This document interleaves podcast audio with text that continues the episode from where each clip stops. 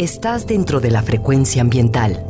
Listos para un recorrido por los temas más relevantes en materia de medio ambiente en nuestro estado. Frecuencia ambiental. Conduce Sandra Gallo Corona. Bienvenidos. Hola, muy buenas tardes, bienvenidos a su programa Frecuencia Ambiental. Soy Sandra Gallo y los acompañaré hoy sábado 26 de septiembre hasta las 4 de la tarde. Sean bienvenidos a conocer acerca de los temas ambientales que se generan en Jalisco. Estamos con ustedes desde la frecuencia de Jalisco Radio en el área metropolitana de Guadalajara a través del 96.3 FM y del 630 de AM. Enviamos muchos saludos a quienes nos escuchan en Ciudad Guzmán y también a quienes se conectan desde la costa de Puerto Vallarta y la Riviera Nayarit. Gracias también a quienes nos escuchan en su teléfono móvil o computadora y nos sintonizan a través de www.jaliscoradio.com. Te recuerdo también que puedes encontrarnos como podcast a través de Spotify en el enlace gobhal mx diagonal Spotify Frecuencia Ambiental. Te recuerdo nuestras redes sociales a donde puedes comunicarte con nosotros en la página de Facebook Secretaría de Medio Ambiente y Desarrollo Territorial, así como también vía Twitter en arroba semadethal.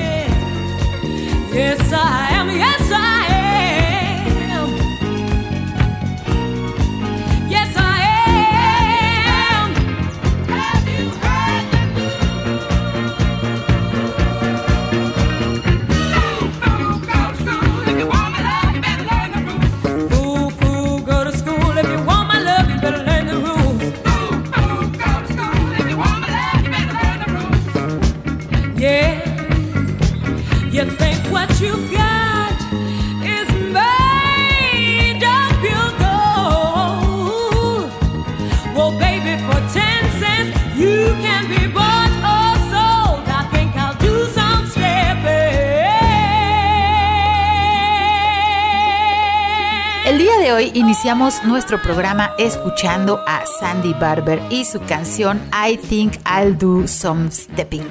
Creo que haré algunos pasos. Espero que esta canción les haya invitado a bailar un poco para disfrutar de este sábado. Hoy en Frecuencia Ambiental estaremos platicando acerca de la agricultura urbana. ¿Qué beneficios nos puede traer construir un espacio verde y productivo en nuestras casas? Ya está nuestro invitado con nosotros.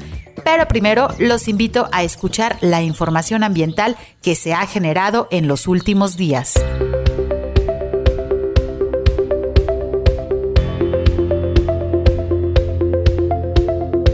Continúa abierta la consulta pública sobre el ordenamiento territorial de la región Costa Alegre. El gobierno de Jalisco, a través de la CEMADET, en coordinación con la Semarnat, la SEDATU, así como los municipios de Cabo Corrientes, Cihuatlán, La Huerta y Tomatlán, convocan a la consulta pública de los instrumentos de ordenamiento territorial de la región Costa Alegre. La consulta pública está disponible a través del portal de la CEMADET y en el enlace govjal.mx diagonal consulta ordenamientos. La convocatoria cierra el próximo 9 de octubre.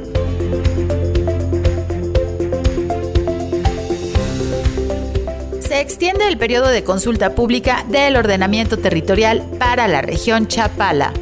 La Secretaría de Medio Ambiente y Desarrollo Territorial recibió una alta demanda para los talleres de consulta pública, por lo que el Consejo Regional de Ordenamiento Ecológico, Territorial y de Desarrollo Urbano de la región Chapala integrado por los municipios de Chapala, Jamay, Jocotepec, Ocotlán, Poncitlán, Tizapán el Alto y Tuxcueca, acordó ampliar el periodo de consulta pública del 7 de septiembre hasta el próximo 23 de octubre. La socialización de los instrumentos de ordenamiento para la región Chapala se ha realizado a través de talleres que han contado con la participación de 46 representantes de ejidos, cooperativas de pescadores y comunidades indígenas. La consulta pública se puede realizar a través del portal de la CEMADET y en el enlace gobhal.mx diagonal consulta ordenamientos. Tienes hasta el próximo 23 de octubre para participar.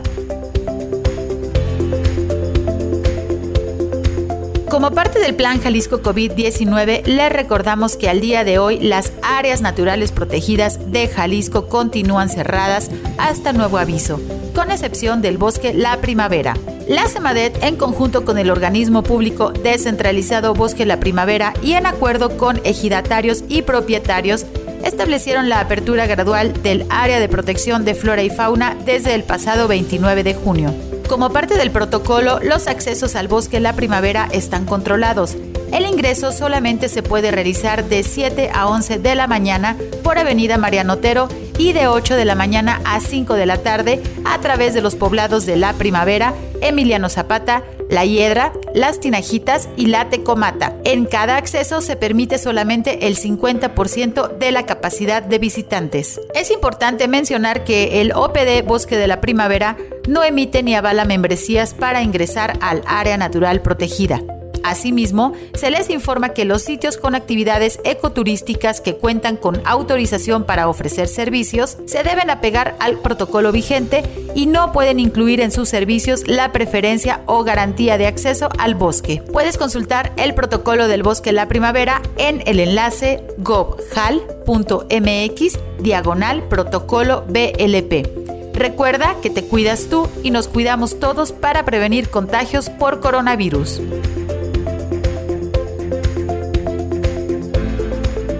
Les recordamos que para hacer uso de espacios públicos como los parques urbanos es necesario seguir los protocolos de seguridad debido a la enfermedad de COVID-19. Recuerda que debes realizar visitas breves, evita aglomeraciones, el uso de cubrebocas es obligatorio en todo momento. Si requieres más información, visita la página de Facebook de la Agencia Metropolitana de Bosques Urbanos.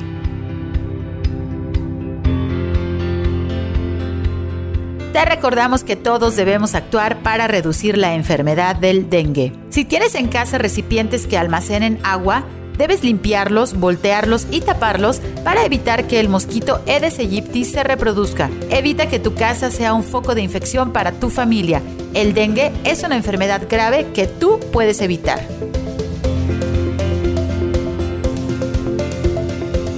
Todos debemos tomar precauciones para evitar contagios por COVID-19. ¿Y tú en casa ya separas tus residuos? Los residuos deben ser separados en orgánicos, inorgánicos y sanitarios. Debes asegurarte de cerrar bien tus bolsas. Recuerda que debes rociar cada bolsa con una solución diluida con cloro. Si ayudas con la separación desde tu casa, estarás ayudando al medio ambiente. Recuerda que debes ser responsable con tus residuos y entre todos debemos cuidarnos, ya que esta pandemia aún no ha terminado.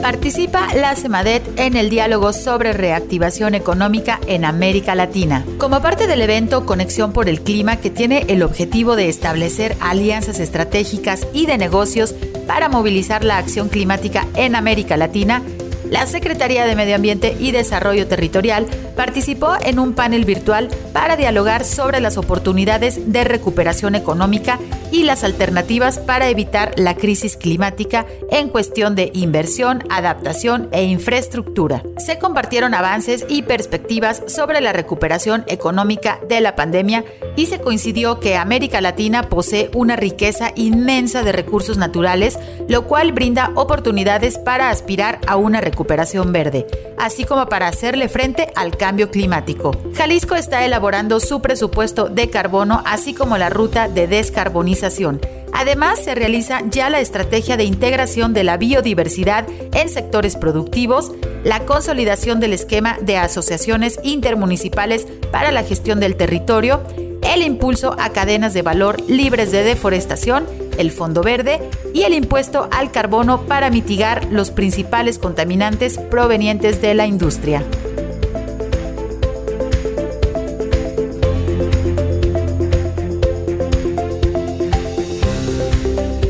Comisión Nacional Forestal y la organización civil Reforestamos México invitan a la edición 2020 del Concurso Nacional de Fotografía Visión Forestal y Centinelas del Tiempo. Podrán participar mujeres y hombres, aficionados o profesionales de la fotografía de nacionalidad y residentes de la República Mexicana. Este concurso tiene como objetivo promover y difundir el aprecio de los árboles majestuosos y ecosistemas forestales a través de la fotografía, así como dar a conocer acciones y prácticas que impulsan el desarrollo forestal sostenible y la conservación de los ecosistemas y su biodiversidad.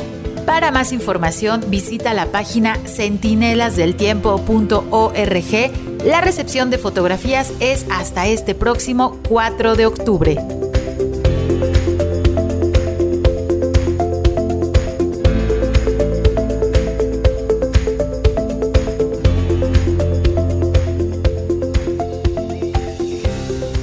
Hoy en Frecuencia Ambiental vamos a platicar acerca de la agricultura y las ciudades. Y es que fíjense que las prácticas agrícolas urbanas no es nada nuevo y han estado representadas principalmente por una combinación de jardines y huertos que han formado parte siempre del paisaje urbano. Desde la década de los 80, los huertos urbanos han ido ganando importancia y se relacionan muy de cerca con la soberanía alimentaria, con la calidad de productos que consumimos y la generación de empleo con la educación ambiental, las relaciones sociales, la transformación social y la regeneración urbana. La agricultura en las ciudades ha tomado fuerza gracias a los movimientos sociales, a la concientización y a la organización ciudadana. La práctica de la agricultura en las ciudades se relaciona con manifestaciones locales, culturales y sociales. La agricultura suele asociarse con prácticas y formas de vida rurales, es decir, con algo que solo sucede en el campo. Recordemos que la agricultura ya se practicaba en ciudades antiguas como Mesopotamia y Egipto y recordemos también que los primeros asentamientos humanos se desarrollaron en las inmediaciones de superficies agrícolas y suelos fértiles. La razón es que ahí se podía producir los alimentos suficientes para abastecer a la población. Vamos a ir a nuestra primer pausa. Ya está nuestro invitado con nosotros y nos ayudará con buenos consejos para poder tener un huerto en casa. Quédense con nosotros, regresamos en unos minutos. Frecuencia ambiental. Vuelve en unos momentos.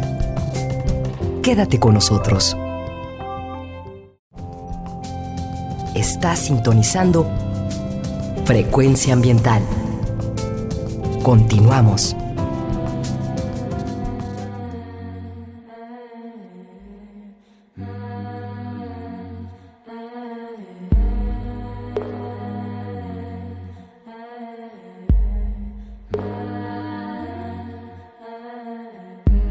Was listening to the ocean. I saw a face in the sand, but when I picked it up, then it vanished away from my hands. I had a dream I was seven, climbing my way in a tree. I saw a piece of heaven waiting in patience for. And I was running far away. Would I run off the world someday? Nobody knows, nobody knows. And I was dancing in the rain. I felt alive and I can't complain. But no, take me home, take me home where I belong. I can't take it anymore. I was picture was a painting of you, and for a moment I thought you were happy but then again it wasn't true. And all this time I have been lying, oh, lying in secret to myself.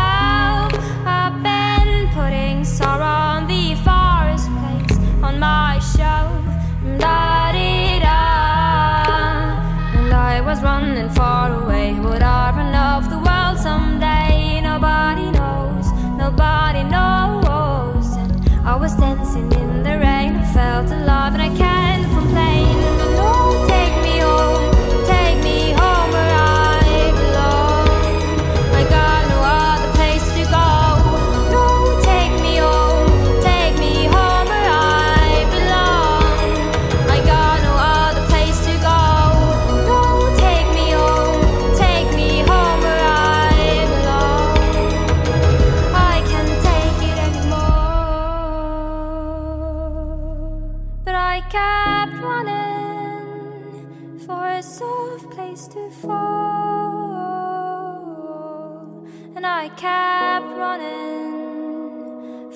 soft place to fall. And I kept running for a soft place to fall. And I kept running for a soft place to fall. And I was running. Estamos de regreso después de escuchar la increíble voz de la cantante noruega Aurora y su canción Runaway, en donde parte de su letra dice, estaba bailando bajo la lluvia, me sentí vivo y no me puedo quejar, pero ahora llévame a casa. Y es que en casa es en donde muchas personas hemos pasado los últimos seis meses modificando nuestras vidas debido pues a la desafortunada pandemia que estamos viviendo y que aún no termina. Hoy en Frecuencia Ambiental estamos platicando acerca de la agricultura urbana y ustedes, queridos radioescuchas, ¿ya tienen su huerto en casa?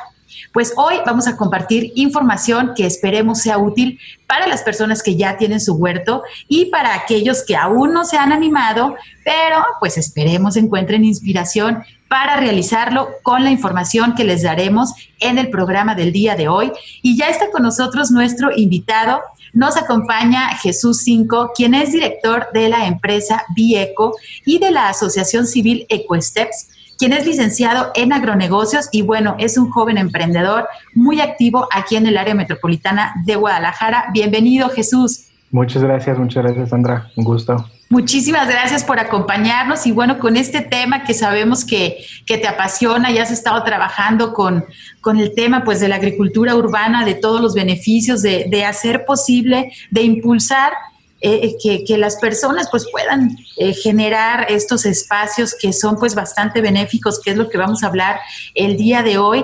Y pues eh, para no tomar más tiempo de nuestro programa, me gustaría iniciar con la entrevista preguntándote, pues bueno, básico, ¿qué elementos necesitamos para realizar un huerto en casa? Primero que nada, para un huerto necesitamos identificar el espacio, que sea un espacio adecuado. Eh, ¿A qué nos vamos a referir con esto? Que tenga buena iluminación. Este, como mínimo vamos a, a necesitar unas tres o cuatro horas de luz directa, de luz solar directa. Eh, en este espacio tenemos que identificar también, ¿por qué? Porque luego podemos molestarnos o podemos este, salirnos peor si, si no identificamos que, primero que nada, si va a estar dentro de la casa o si va a estar en un patio o si va a estar en un jardín o si va a estar sobre el muro. Entonces tenemos que identificar muy bien la locación. Y elementos, si nos referimos como elementos este, o materiales que vamos a requerir, pues bueno, va a ser el contenedor, primero que nada, donde vamos a poner las plantas, o si va a ser sobre suelo, que es sobre el jardín. Y vamos a necesitar sustrato, que esta es la, tierra básicamente, y el agua. Entonces, eh, obviamente la semilla o la planta, si ya la tienes germinada, y eso es como lo básico, básico para poder empezar. Y bueno, ahorita nos mencionabas eh, de, de, seleccionar estos espacios. Bueno, obviamente un huerto en casa, un huerto urbano, pues necesita de agua, aire, tierra, ¿no? Y fuego, pues a través del sol, porque pues son los elementos básicos que se necesita para crecer eh, pues diferentes especies de, plantas. Ahorita estabas hablando de, esta selección de los espacios. Eh, sabemos que, bueno, ahí, ahora sí que el límite pues es la creatividad eh, eh, vemos alrededor del mundo que se pueden lograr unos huertos muy bonitos y muy productivos. ¿Qué espacios podríamos utilizar para realizar nuestros huertos? Ya sea vivamos en un departamento, tengamos una casa, que seamos privilegiados de tener una casa con jardín, pero bueno, ¿qué espacios podemos utilizar en nuestras casas justo para realizar estos huertos? Nosotros como tal lo dividimos en tres tipos de huerto. Tenemos el huerto en jardín, o sea, el, huerto que va a nivel de piso, tenemos el huerto elevado, que le llamamos ya cuando tiene patas o tiene alguna, eh, bueno, tiene que tener una base para que no, no, se, no se mine el agua o no manche el piso. Y tenemos el huerto en pared. Entonces, este, estos son como las tres formas en las que podemos ponerla. Y depende exactamente, como tú dices, de la creatividad. De hecho, creo que eso es el, el principal o uno de los principales diferenciadores que nos ha que nos ha eh, puesto donde estamos en el tema de, los huertos, es por esa parte, porque sí eh, nos, mandan imágenes del espacio y les damos sugerencias, pero también el cliente o, el interesado empieza también como a, volar la imaginación y dice que, ay, quiero en la pared. Entonces, como, como un caso así muy, muy padre, hay un, hay un, este, un cliente que se llama Vini, le mando saludos por si nos está viendo. Este, él empezó con un huerto, me encanta poner este caso porque él empezó con un huerto como un complemento para su asador. Entonces él quería tener como un huerto cercano al asador, pero donde tuviera romero y tuviera plantas este, albahaca y así plantas aromáticas para, para sus carnes, ¿no? Pues ahorita el asador ya lo mandó a una esquina y ya creció como tres o cuatro camas sobre la pared y inclusive hace poquito me dijo, ¿sabes qué onda? Quiero poner en la azotea. Y le, hicimos una escalera para que alcanzara todas las plantas que están en la pared. Y ahorita nos está solicitando también ya en el, en el como un tapanco que tiene. Ahí también quiere meter, quiere meter fresas y quiere meter más plantas. Entonces, de empezar como una idea que era un complemento, la creatividad y lo, y lo bonito del espacio lo llevó a que él quiera tener como su propio espacio más grande y, y ahora, y ahora el, el asador es un complemento del huerto. Qué rico, bueno, pues me imagino que las comidas por ahí que prepara, pues con todas estas hierbas aromáticas, eh, ahora sí que cosechadas al momento de, que está cocinando, pues es un excelente ejemplo. Y bueno, no nos dejarán mentir los radioescuchas que nos están escuchando y que ya tienen un huerto, eh, ya sea que durante esta época de pandemia, que, que bueno, se nos obligó a pasar más tiempo en casa y entonces empezamos a analizar cada esquinita y, queremos hacer modificaciones. Bueno, pues la parte de incluir vegetación y sobre todo que pueda ser de utilidad a nosotros en nuestra familia, que ayude a mejorar la alimentación, ya sea generando hortalizas eh, o hierbas medicinales o jardines de polinizadores. Bueno, hay como muchas opciones y lo que mencionabas ahorita pues es un excelente ejemplo. Hay personas incluso que, bueno, no tienen espacio y tienen un pequeño balcón, tienen una pequeña ventana que dicen, bueno, aquí es donde lo voy a, realizar y realmente hay, bueno, en redes sociales hay muchísimas eh, y, en las páginas web, este, si uno utiliza los buscadores como Google para eh, pues tomar diferentes ejemplos de cómo se realizan los huertos urbanos alrededor del mundo, pues bueno, nos vamos a sorprender y podemos tomar muchísimas ideas. Las azoteas, que son espacios, pues que, que, que, son subaprovechados y pues bueno, eh, ahí podemos sembrar muchísimas cosas, pero ojo, yo creo que también muchas personas que no tienen tanta experiencia en la cuestión de los huertos han de estar pensando, pues es que cómo voy a pegar una planta a la pared, entonces va a salir humedad y entonces se va a manchar. Pues bueno, todo eh, tiene una técnica, ¿no? Obviamente eh, no, no vamos a convertir eso en, un espacio eh, para que vaya pues a, dañar, ¿no? La, infraestructura de las casas, no, al contrario, se, se se trata de darle un plus, de, sumar estas características, eh, cualidades que puede llegar a tener nuestros hogares a través de la realización de estos huertos.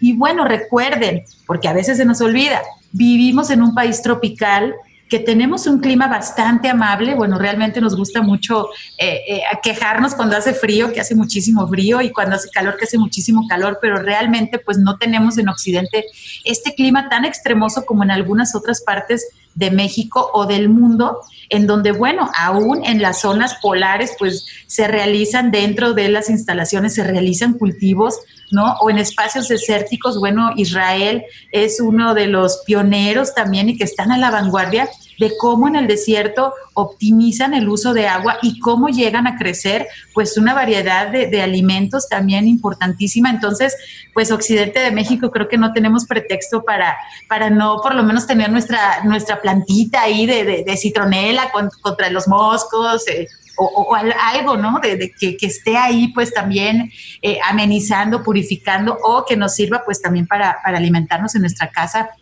Muchas personas yo creo que están pensando en que hay que hacer una gran inversión para realizar un huerto en casa. Eh, Jesús, platícanos, ¿cuánto, ¿cuánto tenemos que invertir para realizar un huerto?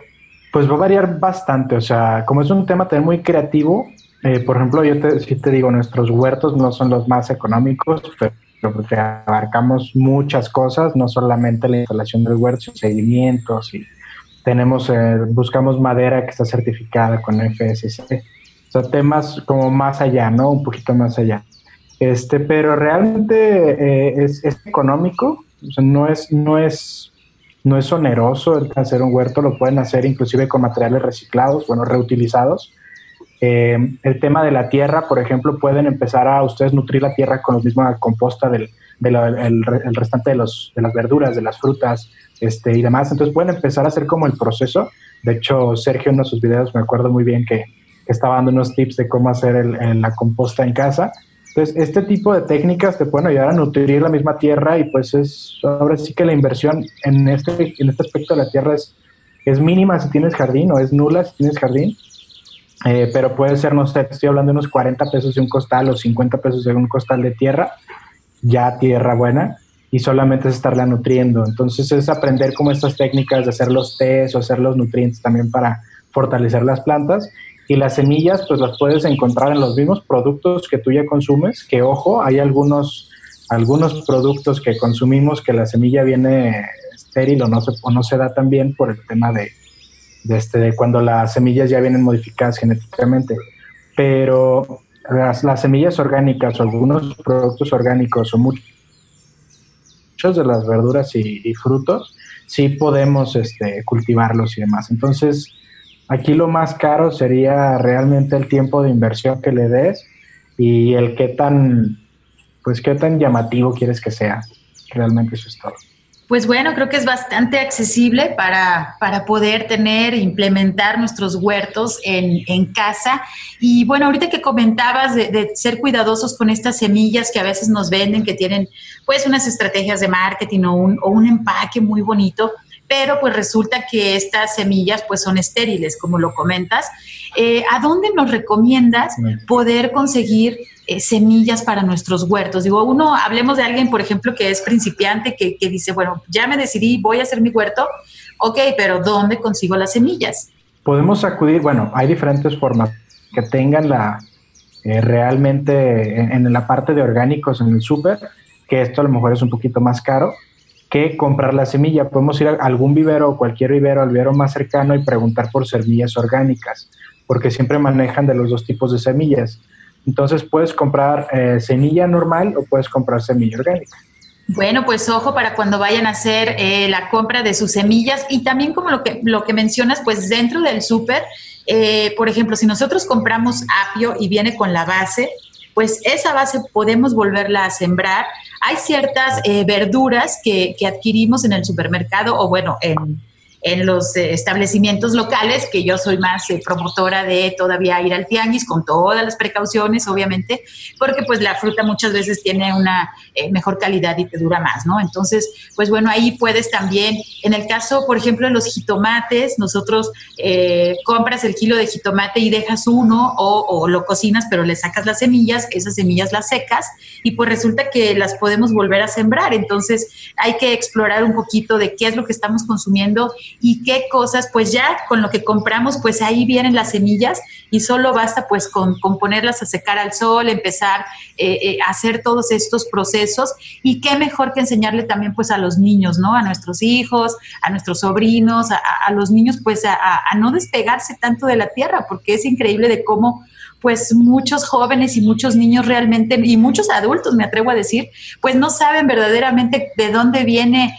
eh, los alimentos, ¿no? Que, estamos consumiendo y ahorita que, vemos esta necesidad también de que tuvimos pues algo de escasez de algunos productos debido a, la cuestión de la pandemia, pues bueno, también nos enciende por ahí las, las alertas de que pues debemos de ser capaces de por lo menos producir en nuestras casas eh, de manera a lo mejor de emergencia cuando, cuando estas cosas suceden, porque ya vemos y ya comprobamos que sí suceden cosas pues fuera de lo normal, ¿no? Lo estamos viviendo ahorita hace seis meses que empezamos con esto y que creo que debe de detonarnos también una parte ahí de conciencia de decir, bueno, en mi casa, ¿cómo puedo eh, sobrevivir en caso de que suceda algo pues drástico, ¿no? Que es como lo, que está sucediendo.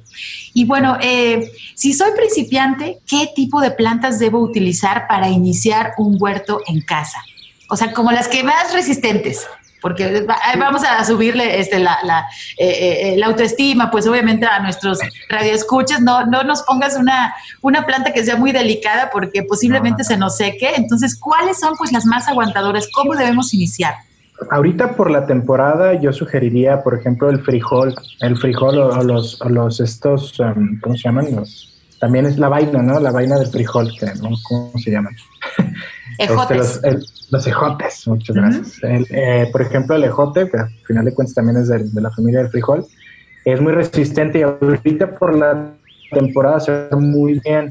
Entonces, si quieren como a, ver cómo les va y empezarse a, así como en una de es una semilla que van a encontrar en su alacena y es como para que vayan emocionando, por ejemplo, a los niños también. Entonces, esa actividad muchas veces ya lo hacen en la escuela, pero se queda, muchas veces nada más se queda en el botecito con el algodoncito y ahí quedó, ¿no?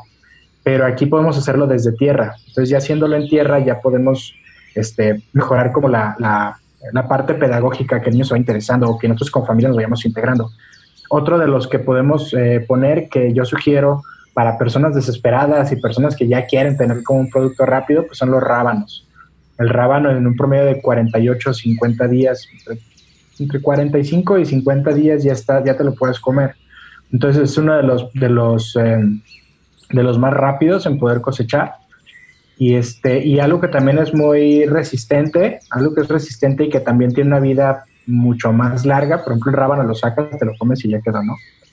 Pero por ejemplo los chiles, los chiles serranos, es algo que también partes o, dejas las semillas de un chile en casa, lo dejas a secar y luego lo pones en la maceta este, y es muy probable que te germinen. Yo lo que sugiero es que no solamente pongan una semilla, sino que pongan un puñito de semillas y van a salir a lo mejor cuatro o cinco plantas. De esas cuatro o cinco plantas, una vez que ya desprenden los cotiledones, los cotiledones son como los, las hojitas básicas o las principales que traen todos los nutrientes, ya seleccionamos cuál es la planta más grande y solamente dejamos esta.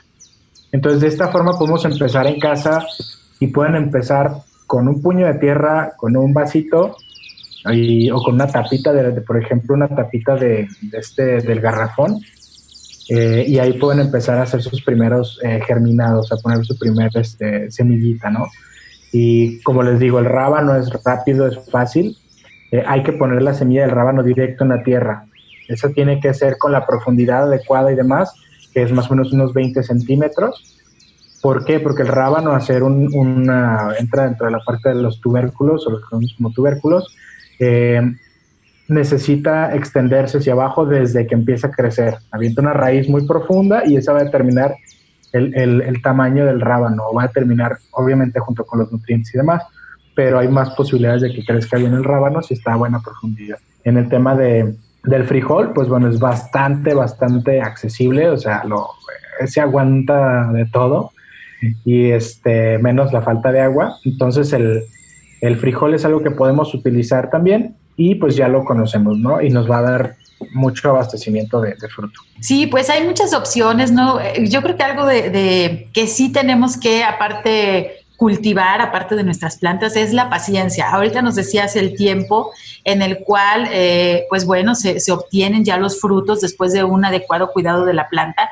Y yo creo que también nos puede servir para valorar pues nuestros alimentos, ¿no? ¿Qué procesos tienen que llevarse a cabo para poderlos tener en nuestra casa, para poderlos preparar, para poderlos consumir, ¿sí? Porque obviamente nosotros si, si sembramos y se nos dan 12 jotitos o 13 jotitos, pues nos lo vamos a comer rapidísimo y es más, nos vamos a quedar con hambre. Entonces, es esa parte que creo que, que hemos olvidado un poco de, de nuestro pues nuestra función en esta tierra y cómo ha sido la evolución de la agricultura y cómo muchas veces no somos capaces nosotros de crecer un frijolito literalmente en nuestras casas. Entonces, pues bueno, la idea de impulsarlos a, realizar sus propios huertos en casa, por supuesto que sean en, de preferencia orgánicos. Ahorita en nuestro siguiente bloque pues lo vamos a, platicar también de, de, lo menos químico que podamos utilizar, pues porque eso se va quedando también en nuestros organismos y nos puede llegar a enfermar como ya bien sabemos. Y pues bueno, vamos a ir a nuestro siguiente corte de estación. Regresamos en unos minutos.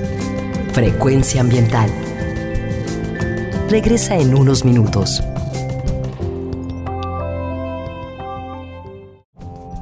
Estamos en la misma frecuencia. Frecuencia ambiental. Seguimos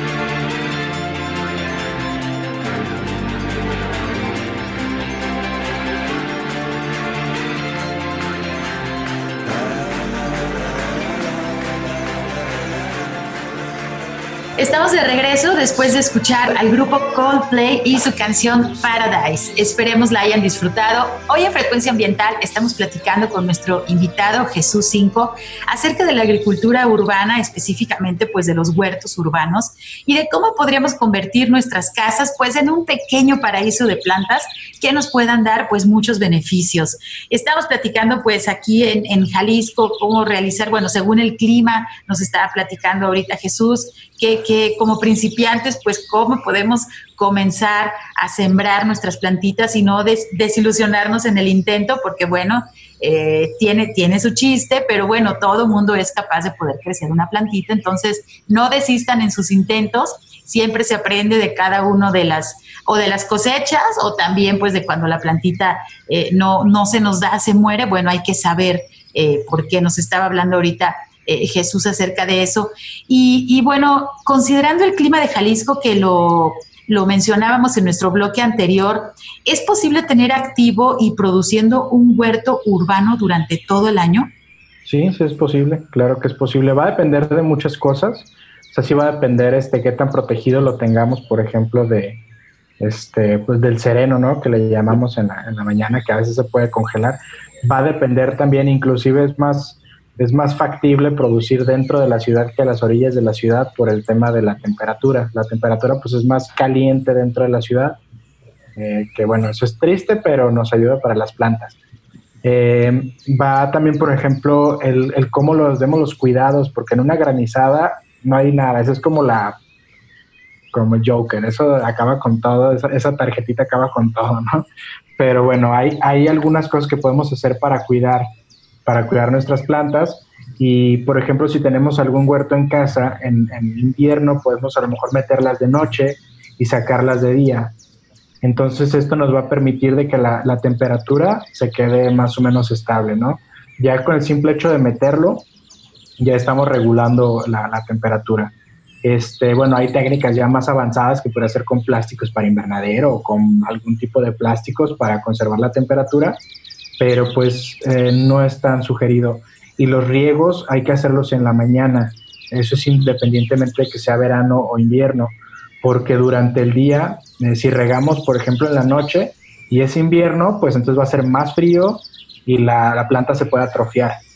Entonces, ¿a qué referimos? A que el crecimiento va a ser mucho más lento porque va a estar en estrés, en esa parte de estrés. Sí, pues obviamente estar conscientes de, las estaciones del año, que, la manera como nos influyen aquí en Occidente de México, pues sí tenemos lluvias, tenemos secas, tenemos calor y tenemos heladas, ¿no? Entonces, y por ejemplo, bueno, creo yo que el temporal más eh, difícil a lo mejor para nuestros huertos, me atrevería a decir que es el invierno. Y ¿Qué, plantas podemos tener durante el invierno? ¿Cuáles son las guerreras del frío? Yo sugeriría, por ejemplo, los, el frijol, como ya dijimos, ese es como 365 días disponible, pero por ejemplo nos podemos enfocar mucho, si tenemos buen espacio podemos poner brócoli, si tenemos un espacio grande, el brócoli vamos a requerir mínimo unos 50 centímetros eh, para, o sea, de, lado y de fondo y de profundidad también unos 25 centímetros, 30 centímetros de profundidad y eh, los tubérculos, las papas, la zanahoria, el rábano, este, ¿qué más plantas podrían ser? Podrían ser, podríamos poner a lo mejor también lechuga, nada más que la lechuga sí tendríamos que tenerla más, este, más cuidada, que nunca no le falte agua y que sí tenga buena iluminación. Pero en general estas son como las plantas que yo sugeriría porque si no les damos como, o sea, son como las que podemos poner en, muchos espacios de la casa, si no, ya necesitan más cuidados específicos. Bueno, pues ya escucharon, anímense, ahorita acaba de comenzar el otoño y pues empieza a descender la, la temperatura, pero pues no significa que no podemos sembrar nada en nuestras casas, entonces, y de hecho, si no es en el jardín, como menciona ahorita Jesús, pues bueno, tenemos la oportunidad de tenerlo en alguna terraza, en alguna ventana este, interior, entonces la planta, pues bueno, es más protegida, la, podemos ahí chiquear más de cerca y pues obviamente podemos cosechar después de que le demos ahí sus, sus cuidados. Y pues hemos estado hablando de la parte técnica mucho en este bloque y en el anterior, pero hay algo muy interesante también, que el tener un huerto urbano en casa pues nos deja una serie de aprendizajes. ¿Qué tipo de aprendizajes podemos obtener de este tipo de actividades? De hecho, te platico como una parte como de historial. El tema de los huertos los empezamos nosotros a trabajar en los colegios, porque era esa parte, eh, nos estábamos enfocando, mucho en la parte pedagógica, porque los niños, o en general la, la, sociedad, como tú bien lo mencionabas, el tema de la paciencia pierde. Entre más aumenta el tema tecnológico, pues estamos más, más, este, más acostumbrados a, a tener la información, a tener respuesta, a tener lo que queremos al alcance de un clic. Y la, la, naturaleza en general nos viene a recordar de que todo es un proceso, es un proceso vivencial, es un proceso y que durante ese proceso lleva un aprendizaje. Entonces, eh, el, el, hecho de que nosotros entráramos en las escuelas y lleváramos esto era como ponerle no un freno a, a la velocidad que llevaban los chavos, pero era como ponerle tranquilidad al paso. Entonces, eh, cuando vino este tema, pues tuvimos que pausar el tema de las escuelas y empezamos a, inculcarlo o a meterlo como, como una parte de unión familiar, como una parte de los valores de la familia que se trabajan, además de lo estético y de lo padre que es tener huertos en casa. Pero yo creo que lo, parte de lo fundamental o de lo que buscamos trabajar o lo que se, se, se deriva de los huertos es una, el trabajo, el trabajo en equipo porque luego ahí empieza, ¿no? De que, oye, pues quedamos que tú las ibas a regar, quedamos que yo las iba a podar o quedamos que yo le iba a dar esos cuidados. Entonces, se puede manejar muy bien como una práctica familiar. Esto pues enriquece los valores como el de la familia, el tema de la paciencia, el tema de la tolerancia. ¿Por qué? Porque luego llegan insectos, allá crecen nuestros, nuestros cultivos y tenemos que saber identificar, eh, bueno, primeramente conocer que ningún animal no está ahí por nada más, o para darte en la torre a tu cultivo, ¿no? Sino que tiene una función en el medio ambiente eh, y que tú sin ningún problema lo puedes reubicar o puedes darle un trato digno, ¿no? Entonces, eh, esa parte de la tolerancia, esa parte del respeto, esa parte de la disciplina que muchas veces nos falta como, como sociedad, que es la, la, parte de que donde en dos días tú no lo cuides, todo el trabajo de un mes ya se coja. Entonces, esa parte de la disciplina, este, ¿Qué más? ¿Qué más? La parte de la parte del dar, porque realmente esa parte es eso en lo que tú le estás dedicando tanto tiempo y que al final tú ves un retoño de una, de una, de una flor y que esa flor después empieza a convertir en una vaina o en un fruto y dices de que wow, o sea, este, esto se está convirtiendo ya en un producto. Entonces realmente tenemos que ver a las plantas que son muy agradecidas, además de todo lo que ya sabemos que hacen en el suelo, el, la retención de suelos, el tema del aire y toda esta parte en general con la planta, pues también que nos dan un fruto, ¿no? Es como la forma en la que agradece la planta. Y a lo mejor me estoy escuchando muy hippie, pero, pero realmente es eso, es eso lo que podemos darle a enseñar a nuestros hijos o nosotros ir aprendiendo como comunidad, porque es un tema como muy empático, es un tema muy, muy padre. Sí, pues súper importante lo que nos mencionas. Este no suena hippie realmente.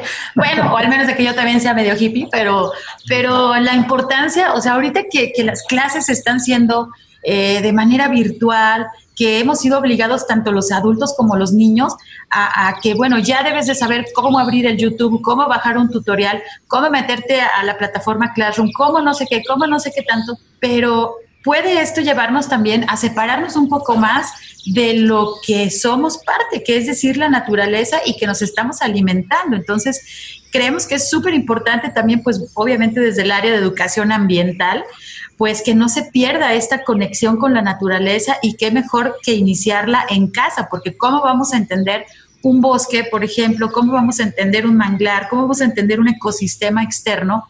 Si dentro de nuestras mismas casas pues no logramos esa, esa armonía tanto con nuestra misma familia como con pues estos otros seres que son las plantas que realmente son pues bueno muy benéficos tenerlos en, en nuestros hogares. Entonces pues por supuesto que los invitamos a, a, que después de todo lo que hemos estado platicando el día de hoy pues que se animen que generen su huerto en casa las personas que ya tienen sus huertos pues felicitarlos eh, por ese esfuerzo por, por ese camino que están tomando hacia pues ser un poco más sustentables todo este mundo que necesita tanto eh, de nuestra ayuda. Y ahorita también, eh, Jesús, que mencionabas, pues la cuestión de que bajó la actividad en las escuelas, pues se, se por ahí se piensa ¿no? en una reactivación y bueno, sabemos también que por ahí la, Secretaría de Educación Jalisco existe un área que da apoyo para las escuelas de educación básica para que puedan tener un huerto escolar. Y aquí, pues bueno, eh, los compañeros nos pasaron la información de que si quieres que la escuela de tus hijos cuente con un huerto, pues puedes realizar la solicitud al programa Escuela y Salud, en donde puedes hacer tu petición de apoyo a través del correo electrónico escuela y salud jalisco.gov.mx. Puedes también consultar la página directamente de la Secretaría de Educación Jalisco, porque, pues bueno, eh, los huertos escolares, como ya lo estamos mencionando, son igualmente importantes o hasta más, porque sobre un huerto podemos eh, enseñar no nada más la materia eh, de biología, sino se puede pues transversalizar, ¿no? Combinar diferentes disciplinas y materias matemáticas, incluso hasta parte de ciencias sociales, porque pues si una plantita le está dando sombra a otra plantita, pues esa plantita tiene que buscar la luz y entonces hay una convivencia por ahí de, de ellos en, estas camas de cultivo. Y pues bueno, ahorita lo que necesitamos también es estar, eh, pues no bajando la guardia con esto de la pandemia y creo yo que los huertos escolares son pues un aula, un aula externa, una extensión del aula que aparte pues estarían al aire libre y eso pues nos permite también continuar con las actividades educativas que, bueno pues tanta falta hacen y que tenemos también en Jalisco varias eh, escuelas, tanto privadas como públicas y también en zonas rurales, que tienen muy activos los huertos y que eh, cosechan, ¿no? Los niños cosechan, se llevan esas, esos frutos, esos vegetales, se los llevan a sus casas, pero también, pues, eh, pueden vender, pueden llegar a hacer la venta de lo que se está produciendo ahí. Entonces, también es otra parte por ahí de, cómo se puede ayudar a la economía también, o de las escuelas o también de las casas, ¿no? Que si estás produciendo y bueno, resultaste buenísimo para para hacer el cultivo de, jitomates o de jícamas o de pepinos y bueno, pues a lo mejor, o también espacios públicos, ¿no? Que, podemos tener en, ciertos eh, municipios, ya sea en los parques, que también sucede, que se pueden destinar ahí áreas para que eh, se dividan por ahí los espacios y pues diferentes personas puedan realizar estos huertos comunitarios. Entonces, pues bueno, las oportunidades creo que son muchas. Eh, podemos reciclar, realmente no sale tan, tan caro. Eh, estamos llegando a la parte final de nuestro programa, pero no quiero despedirme sin antes eh, comentarle a Jesús de que nos pueda compartir, por favor, las redes sociales a través de las cuales podemos tener más información acerca de lo que ellos hacen con los huertos. Claro que sí, este, pueden encontrarnos a través de nuestras páginas web. La de Vieco es eh, www.v-eco.com.mx y esa es la de la empresa y vamos a poder ver, por ejemplo, los tipos de huertos que tenemos, vamos a tener información como, por ejemplo, algo que mencionabas de, de la parte social, que los, lo que son los cultivos beneficiosos o los cultivos benéficos o la asociación benéfica y las asociaciones cuando no se llevan bien las plantas, ¿no? Este, en, en esa página vamos a poder ver esa, esa información. Eh, tenemos también el de la asociación civil, donde vamos a, a observar, por ejemplo, los donativos que damos a, a colonias o a familias vulnerables eh, cuando alguien nos compra un huerto, ¿no? Y cuando nos aproximamos a darles la capacitación y demás a estas familias. La página es www.ecostepsac de Asociación Civil.org. Entonces, en estas dos páginas web estamos y en Facebook estamos como Ecosteps AC y, en, y como V-Eco pues los invitamos a visitar las redes sociales, la página web para obtener más información acerca pues de qué puedes hacer en tu casa y aprovechar los espacios y producir y aparte pues mejorar el ambiente de tu hogar. Pues estamos en la parte final de nuestro programa, continuamos apoyando la campaña Quédate en casa. Les pedimos que por favor usen cubrebocas cuando deban salir a la calle, ayuden a reducir las consecuencias de esta pandemia de coronavirus. Quiero agradecer a nuestro invitado Jesús Cinco, muchísimas gracias por acompañarnos. Muchísimas gracias. Nos vemos, Sandra. Muchas gracias. Quiero agradecer también a Marco Barajas por su ayuda en controles desde Jalisco Radio. Mi nombre es Sandra Gallo y les agradezco mucho su escucha. Que tengan muy buen fin de semana. Los esperamos el próximo sábado a las 3 de la tarde.